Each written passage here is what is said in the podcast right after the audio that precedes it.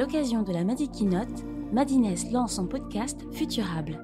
Des points de vue éclairés autour de grands sujets d'aujourd'hui qui nous aideront à construire un futur souhaitable. Data écologie, algorithmes responsables, nouvelles économies solidaires, médecine du futur. Ce podcast met en avant des utopies accessibles et donne la parole à des personnes engagées et passionnantes. Si on peut résister et s'adapter et se transformer au changement, peut-être qu'on peut aussi éviter de créer le changement. Un futur à explorer avec Christian Clot, explorateur, chercheur et fondateur de Human Adaptation Institute.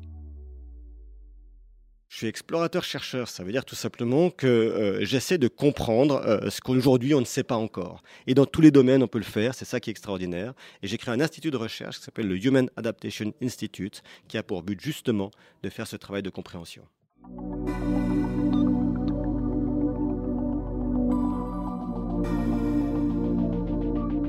Préservation de l'environnement, évidemment, quand on fait des expéditions, on voit qu'il y a beaucoup de, choses qui sont concernantes, hein, qui, sont compliquées. L'environnement change très vite. Déjà, nous, on doit essayer de constater si on, est, si on va être capable de, changer avec ce changement. C'est-à-dire que si le changement va plus vite que nous, on aura des graves difficultés. Et la deuxième chose qu'on doit faire, c'est trouver des solutions pour qu'on réduise nos impacts sur le changement. Le changement, il va continuer d'évoluer, c'est certain aujourd'hui, mais serons-nous capables de réduire nos impacts et surtout de, de, de vivre dans ces nouvelles conditions de vie? C'est toute la question. Et donc, les expéditions jusqu'à aujourd'hui me montrent que l'humain est capable de beaucoup s'il a la volonté, s'il a le désir, et si on lui offre cette capacité d'avoir à, à, la fois ce volonté et ce désir. Et c'est peut-être là qu'aujourd'hui, on a un travail gigantesque à mener.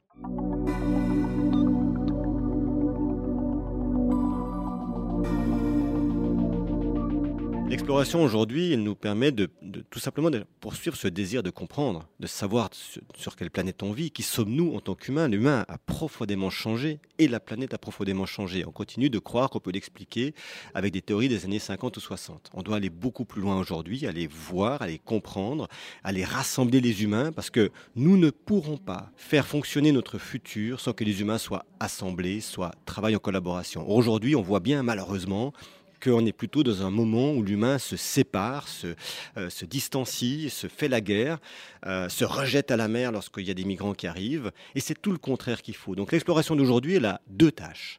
Une tâche qui est d'aller comprendre les autres humains, parce que quand on comprend l'autre, on a envie de travailler avec. Et puis de donner les nouveaux moyens, pas forcément technologiques, puisqu'aujourd'hui tout le monde parle de technologie, mais des nouveaux moyens de modifier nos comportements pour pouvoir euh, réduire nos impacts.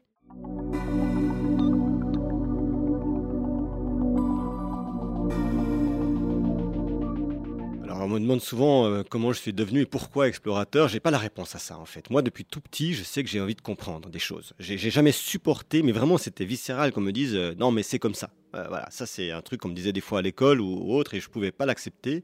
Donc j'ai toujours cherché à, à, les comprendre, à dépasser des choses. J'avais une forêt derrière chez moi, je partais en forêt, j'adorais ça, même tout petit. Et puis dès 16 ans, j'ai pris mes premiers billets d'avion pour partir au loin. Alors pourquoi tout ça, je ne sais pas. Je crois qu'on a, on a ce désir en nous et que j'ai la chance personnelle qu'un bébé a hein, de découvrir son monde, ne s'est jamais tari et, c'est la plus belle, le plus beau cadeau qu'on m'ait fait. Toutes ces expéditions, elles servent à quoi? Ben, Elles ont évolué dans le temps. Au début, je suis parti comme beaucoup pour simplement me découvrir puis découvrir les territoires et les humains qui vivent dans ces territoires. Et aujourd'hui, je me suis rendu compte qu'on ne comprenait pas assez notre manière de vivre le changement, et c'est devenu ma thématique principale d'expédition, à savoir de mener des expéditions de recherche sur la capacité humaine d'adaptation dans toutes les typologies de, nouvelles conditions de vie, qu'elles soient euh, humides, froides, chaudes, enfermées dans une grotte, sous-marine, n'importe quoi. Parce que je suis intimement persuadé que nous avons un mécanisme adaptatif qui est le même dans toutes les situations et que nous pouvons donc mettre en œuvre une capacité non pas de résister à un type de changement, mais au changement. Et si on va plus loin, si on peut résister et s'adapter et se transformer au changement, peut-être qu'on peut aussi éviter de créer le changement.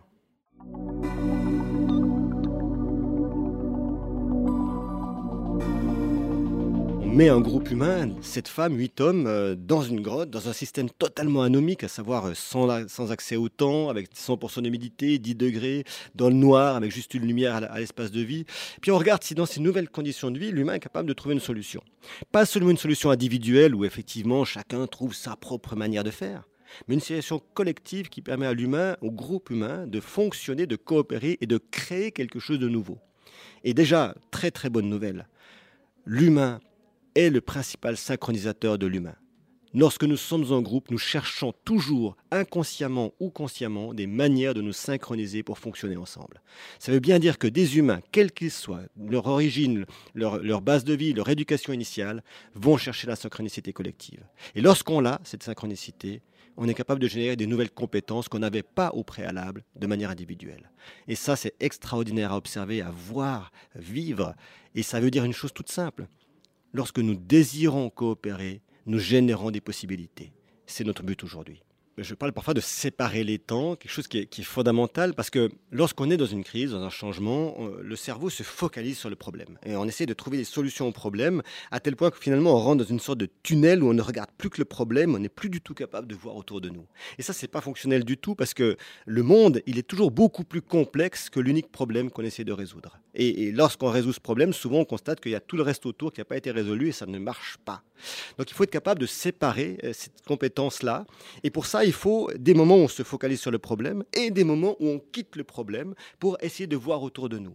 Et une des choses qui nous donne cette compétence, c'est de se faire plaisir, c'est d'avoir du plaisir, parce que tout d'un coup, on casse euh, euh, ce système de ne regarder qu'une seule direction et on se détend le cerveau trouve une nouvelle condition et il peut de nouveau regarder autour de lui et trouver des solutions complexes. Et donc il faut séparer ce temps de génération d'une solution au temps du plaisir, au temps du groupe, au temps du collectif, au temps de l'amour. On a besoin de chacun de ces temps pour parvenir à résoudre les problèmes futurs. De croire que parce qu'on a plein de problèmes, faut arrêter d'aimer, faut arrêter de se faire plaisir, faut arrêter de croire, est une aberration.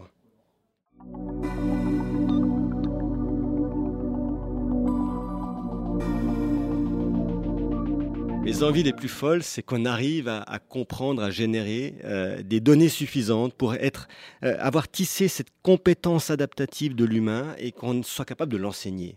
Euh, j'aimerais transformer fondamentalement le système scolaire, le système éducatif, pour qu'on commence à préparer les humains à leur futur et non pas qu'on continue de regarder le passé.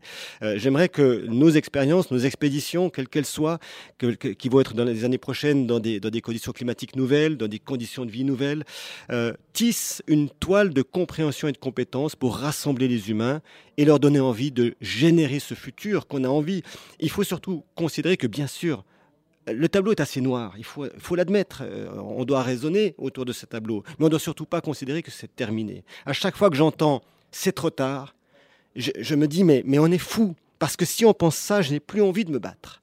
Je dois avoir envie de croire que demain est possible si je change ma manière de fonctionner. Et là, on est dans un futur possible. Retrouvez dès à présent tous les épisodes de Futurable sur nos plateformes de diffusion. À bientôt.